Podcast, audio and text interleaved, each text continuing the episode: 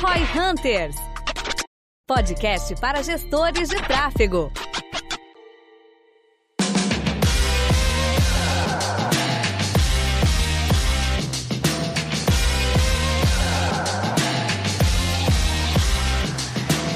Trazendo hoje um episódio um pouquinho diferente aí do que a gente vem acostumado. Estou só eu hoje aqui dos hosts que a gente tem no, no Roy Hunters e também com o Matheus Lins, que vou deixar ele se apresentar. Hoje a ideia vai ser mais ou menos uma consultoria. A gente estava trocando uma ideia aqui e pareceu um bom conteúdo pro podcast também. Bom, se apresenta aí, Matheus. E aí, tudo bem? Obrigado pelo convite. Eu sou o Matheus, Matheus Lins, CEO da, da 3017, que é uma, uma empresa focada aí na captação de conteúdo, tanto com fotografia e vídeo. Cara, a gente tava falando um pouquinho assim sobre o modelo de negócio, questões que tu quer fazer pro futuro tava pedindo umas dicas. Me contextualiza de novo aí sobre isso, até pra galera saber o que, que a gente tava falando. E vamos discutir bem, bem conversa, troca de ideia mesmo. Cara, acho que vamos trazer um pouquinho, voltar um pouquinho antes, né? Acho que a maior dificuldade de um cara que ele trabalha com fotografia ou com vídeo é que é um trabalho muito único. O que eu quero dizer com um trabalho muito único? As pessoas elas dependem muito daquela pessoa específica, elas não conseguem acreditar, talvez, ou, ou Confiar? isso, de que a equipe dessa pessoa tem a mesma capacidade do que ela.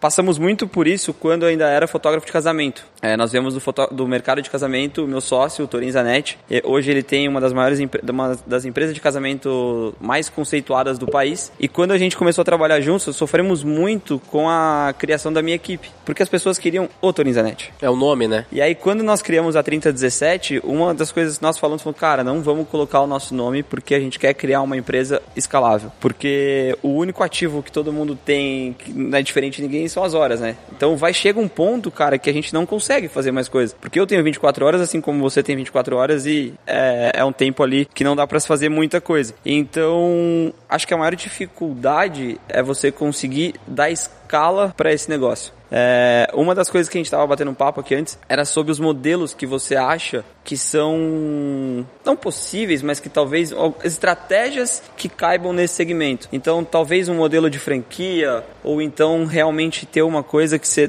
seja dono de tudo para que você consiga ter todos os clientes dentro da sua base. Qual é o seu ponto de vista sobre essa situação? É, Eu tava até te comentando que eu acredito que essa questão dos fotógrafos e tal é, é, tipo, não é nenhuma novidade esse problema, né? Tipo, meio que todos os fotógrafos que eu conheço, os caras são o fulano de tal que é brabo em fotografia, o fulano de tal que é o brabo do vídeo e mais ou menos assim que a gente lê o mercado, vamos dizer assim. E eu vejo que os caras eles es- escalam entre muitas aspas de outra maneira, né? Tipo, eles vendem outras coisas daí. Porque eu tava te falando que Pô, tu é um cara, tu é um fotógrafo muito foda, manja muito de luz, manja de toda essa parte técnica aí, pelo que eu, pelo que eu conheço, mais ou menos. Dizem por aí, né? Não É, sei se é dizem por verdade. aí. Eu, eu, eu acredito que sim, cara. O trabalho é top. E aí, porra, beleza, tu vai fazer um ensaio hoje, tu tem apenas uma pessoa pra fazer esse ensaio. Então eu vejo que esses caras, eles normalmente vendem outras coisas. Tipo, eles vão lá e vendem curso, vendem um preset, vendem coisas do gênero assim pra conseguir ganhar mais escala. E aí eu queria, eu, a gente tava discutindo de eventualmente tu ter, beleza, a questão da construção da marca da 3017 e aí tu transferir essa autoridade, né? Porque tipo, se tu tá fazendo tudo embaixo da asa da 3017, por mais que seja o Matheus, ou seja o teu sócio, ou seja uma outra pessoa que tu traga, tá todo mundo dentro da 3017 e tu trabalha a 3017 como algo muito foda, né? Então tu começa a construir essa marca. A questão agora que eu queria entender do, do que tu pensa pro futuro é tipo assim, tu tinha falado de eventualmente abrir outras filiais, abrir uma, tipo uma franquia ou algo do gênero. Como que tu pensa em operacionalizar isso? Tu chegou a pensar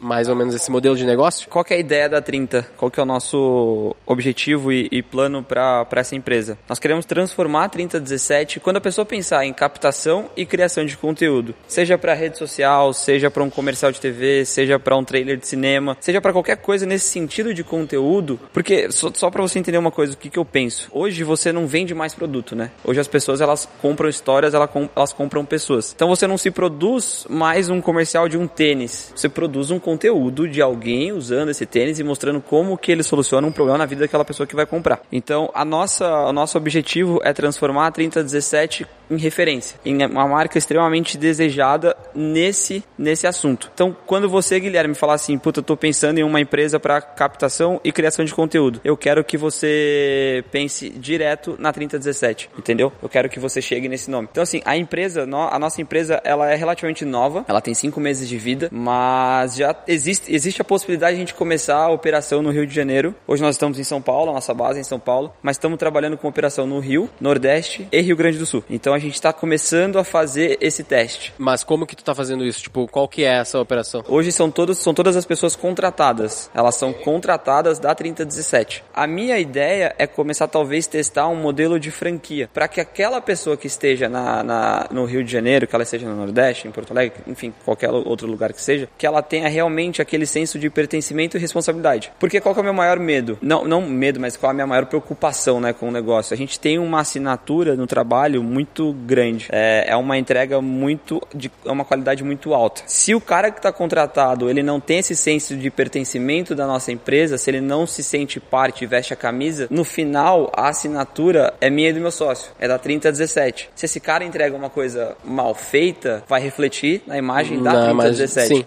Total. Então eu penso que talvez o modelo de escala desse negócio é eu trazer esse cara e falar, ó, você tem uma parte dessa operação no Rio de Janeiro, você tem uma parte dessa operação no Rio Grande do Sul, você tem uma parte dessa operação no Nordeste, para que esse cara realmente vista a camisa e se sinta parte disso. Tem um outro problema que eu acredito que tu, não sei se tu pensou nisso, mas tipo assim, o mercado, ele sempre foi, sempre foi nessa estrutura de o cara fazer o nome. Então se tu contrata esse cara para trabalhar dentro da, dentro da 3017 e ele não é um empreendedor necessariamente, ou ele não tem parte da empresa, ou ele não é um franqueado nesse caso, possivelmente ele vai trabalhar um tempo para tentar construir o nome dele e quando ele ficar grande o suficiente ele vai embora e tu se fudeu.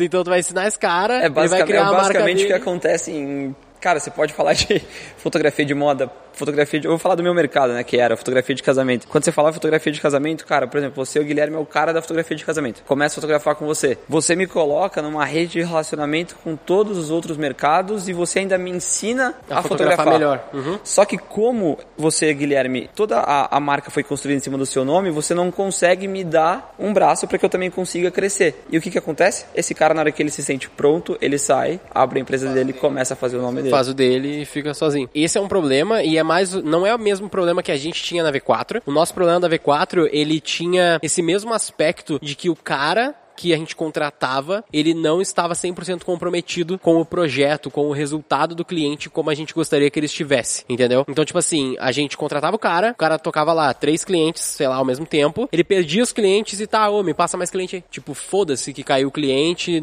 para ele indiferente, porque ele recebe uma porcentagem desse cliente, então só botar outro cliente na minha mão aqui que eu vou continuar trabalhando e tá tudo igual. Então a gente viu que tinha esse problema muito grande do cara não se comprometer. Então a gente foi pro modelo de franquia, 100% serviço, serviço, né, que é o nosso caso, e os caras operacionalizam o nosso processo. O que eu tava pensando aqui, e entrando mais nessa visão da consultoria que a gente tinha falado, né? Como que eu pensaria esse modelo? Teria que entrar super nos detalhes depois para ver se é viável, mas eu acredito que tu tinha que focar muito em transmitir o teu conhecimento para essas pessoas que vão trabalhar contigo, possivelmente no modelo de franquia ou alguma coisa associado ou algo do gênero, em que o cara vai estar usando a tua marca e aí a marca, obviamente, ao longo do tempo tu vai estar construindo isso e tu tem que ter um braço forte de formação desses caras só que eles têm que fazer parte do negócio. Por isso que a franquia pode ser um bom modelo nesse caso, ou pelo menos algum tipo de associação, para que eles tenham parte da marca de alguma maneira. para que eles não tenham o interesse de formar o fulaninhos photographers, tá ligado? Que ele queira ser da 3017. Tu tem que, ao longo do tempo, e aí é branding, e aí de fato é uma questão muito mais longo prazo, de tu construir a marca e tornar ela sexy, que nem a gente tava falando, né? Tipo, se tu conseguir trazer pessoas boas e fazer elas ficarem ainda mais fodas, mas elas serem do teu processo, de dentro da tua marca estarem contigo e comprometidas, isso vai fazer com que a marca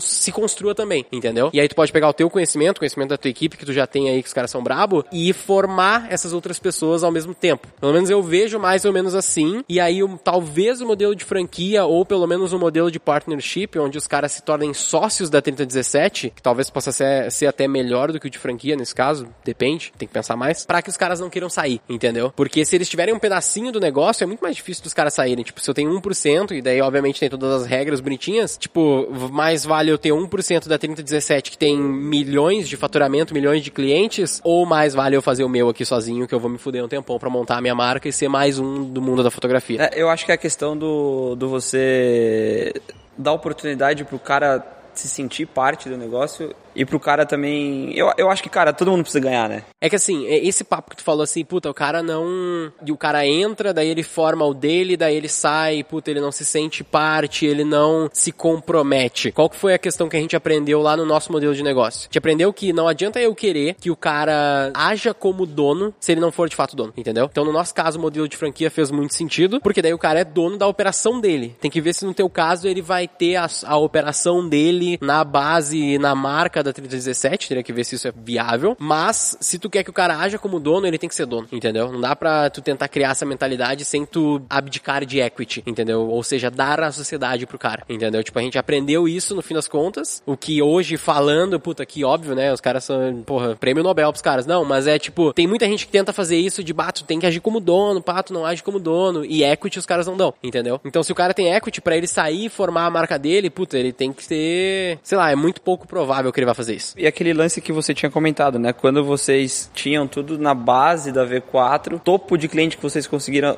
atender. Ah, sim. É. Puta, total. Vou falar isso aqui pro, pra galera É também, né? isso. Quando a gente tava operacionalizando com colaboradores dentro da V4, sem o modelo de franquias, já era. O modelo operacional é mais ou menos o mesmo que a gente toca hoje. Teve, obviamente, algumas mudanças, porque faz anos já, mas a ideia e a estrutura era mais ou menos a mesma. Só que ao invés de franqueados, a gente tinha colaboradores. Então o máximo de clientes que a gente teve foi algo na casa de 35, 38 clientes, pelo que eu lembro. Esse foi o nosso teto, muito difícil, tipo, problema todo dia, uma porra. Tava muito difícil de tocar.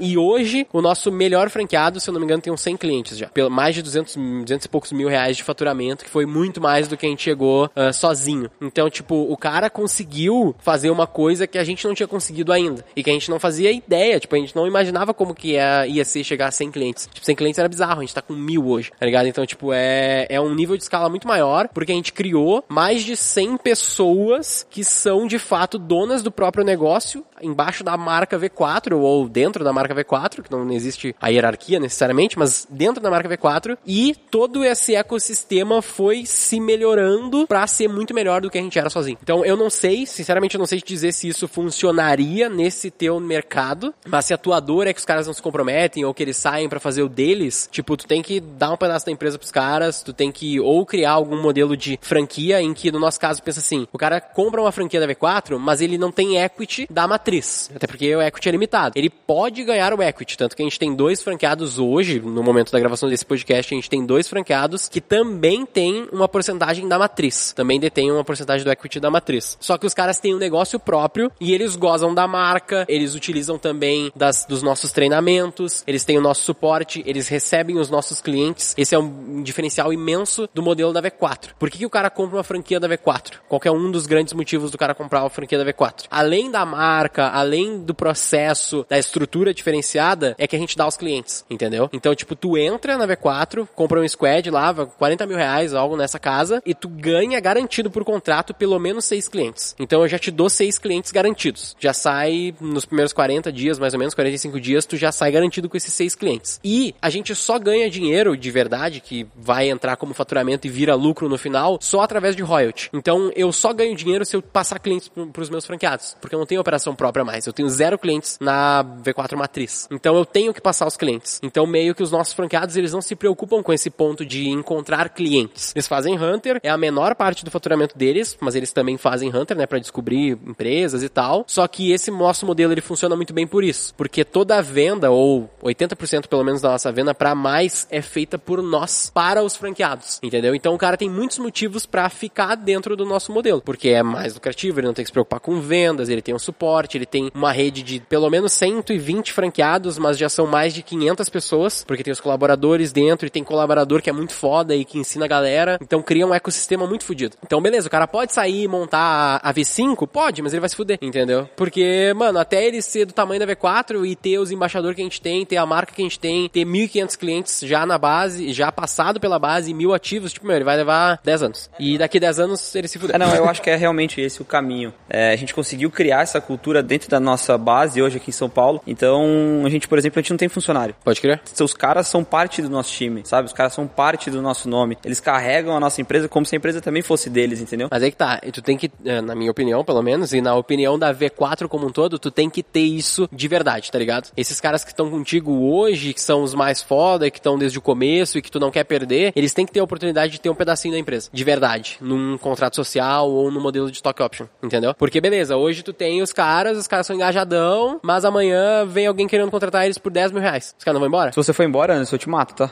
Morre. Não, tipo, tem a morte também, é um bom incentivo. Tô brincando. Mas, tipo assim, se os caras não têm o equity, tudo bem, né? Não é, não é garantido que o cara vai sair, sacou? A gente já tá nesse planejamento, só que é uma coisa que leva um tempo, né? Não é. Não, o total. cara, não dá pra fazer Claro. o cara. Não dá pra você dar uma porcentagem pro cara do dia pra noite. assim. Não, Chega- não, não Chegou dá, o não. cara engajadão, porra, dois dias engajado, eu vou dar um negócio pra ele. Não, não, não Mas é a gente assim. tá nesse caminho e, cara, é o que tem funcionado muito, muito bem pra gente, assim. Acho que colocou a 3017 nesses cinco meses onde ela já está. Pô, cinco meses, cara. Cinco meses, cara. Pois é, tu falou, né? Eu acabei não reagindo, mas, pô, é muito pouco tempo, velho, tá ligado? E provável, se tu tem o mesmo crescimento, assim, o mesmo estilo de crescimento da V4, pode parecer cinco anos pra ti. Porque na V4 a gente sempre fala isso, né? Cada mês é um ano, assim, parece um ano, porque acontece muita coisa. É, nós também. Né? Pode Nós crer. também. Então a gente tá no mesmo pé. E a gente para pra falar, às vezes, quando a gente para pra olhar tudo que já aconteceu, fala, caramba, velho, Cara, cinco temos meses. cinco meses. nem, nem um filho teria nascido nesse período, velho. Só prematuro, mas aí não ia funcionar. E a gente tá funcionando super, e a gente tá funcionando super bem. Tá funcionando super bem, não é prematuro. Mas acho que, cara, assim, a gente pode.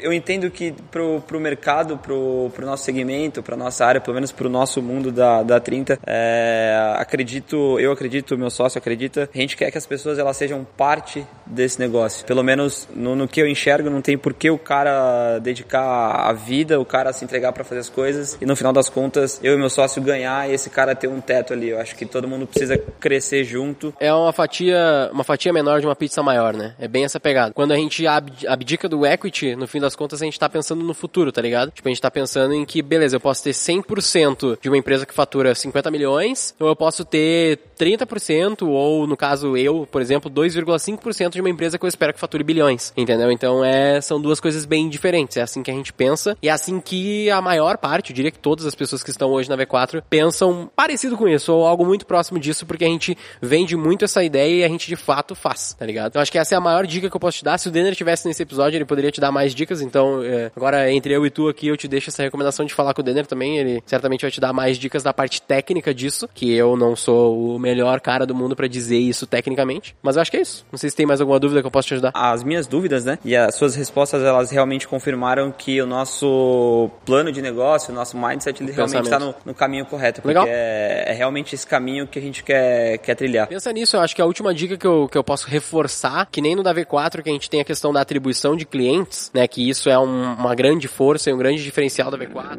onde a gente vende e passa os clientes.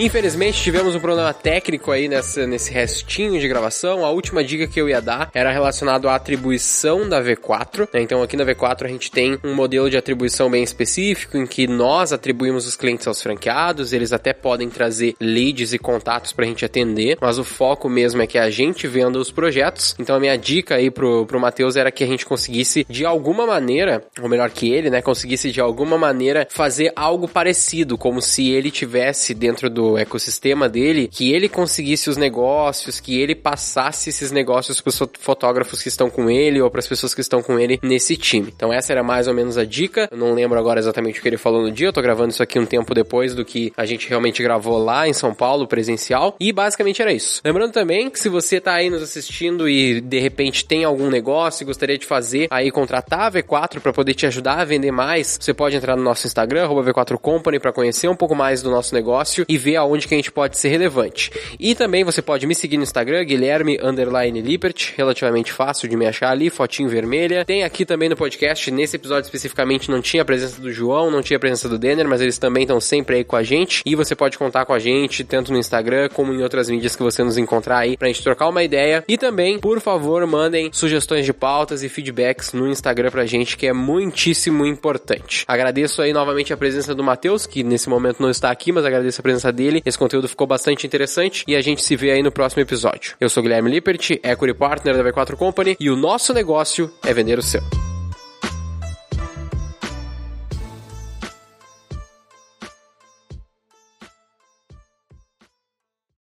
Para saber mais sobre como a V4 pode ajudar o seu negócio, ou você que é profissional de marketing digital e quer saber como ser nosso parceiro, acesse v4company.com e saiba mais. Guimarães e